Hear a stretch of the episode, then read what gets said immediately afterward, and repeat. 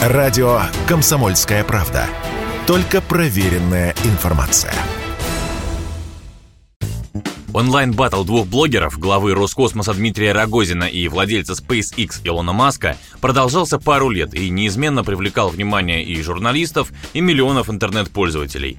Интонация общения варьировалась от раздраженной до почти доброжелательной, но, в общем-то, оба сумели проявить чувство юмора. Старт этой пикировки дал Рогозин еще в 2014-м. Весной того года США ввели против России первые санкции, и чиновник написал в своем микроблоге следующее. Проанализировав санкции против нашего космопрома, предлагаю США доставлять своих астронавтов на МКС с помощью батута. Тем самым Рогозин намекнул, что без российского оборудования американской астронавтике будет непросто. Спустя 6 лет, в мае 2020-го, SpaceX и NASA запустили таки свой космический корабль Crew Dragon. На пресс-конференции по этому случаю Маск сказал, что батут работает. И уточнил, это внутренняя шутка. Обиделся ли Рогозин, неизвестно, но позже признался в очередном посте. Шутка ему понравилась. Хотя достижений своих американских конкурентов не признал. Вот отрывок из его интервью ТАСС.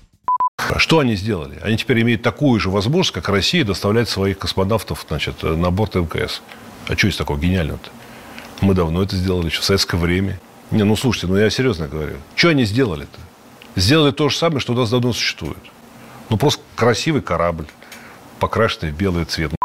Той же весной в 2020-м Маск и Рогозин все там же в микроблогах поспорили из-за цен на пусковые услуги. Рогозин обвинил США в демпинге и заявил о снижении цен со стороны России. Маск в ответ заявил, что его ракеты, в отличие от российских, многоразовые. Спустя год, летом 21-го, в общении этих двоих даже некоторая теплота наметилась. Рогозин дал ссылку на статью с заголовком Главный по космосу в России приглашает Илона Маска к себе домой. Я уже чайник поставил. Маск поблагодарил Рогозина за приглашение и спросил, какой у него любимый чай.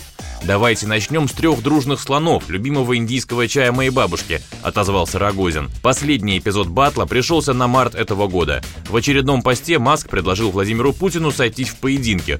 Путин блога не ведет, но вместо него отозвался Рогозин. Под занавес очередной пикировки глава Роскосмоса призвал Илона Маска слезать с унитаза. Тогда и поговорим. Этими словами чиновник намекал на давнее признание Маска, мол, тот половину своих постов пишет, сидя на фарфоровом троне. Василий Кондрашов, Радио КП.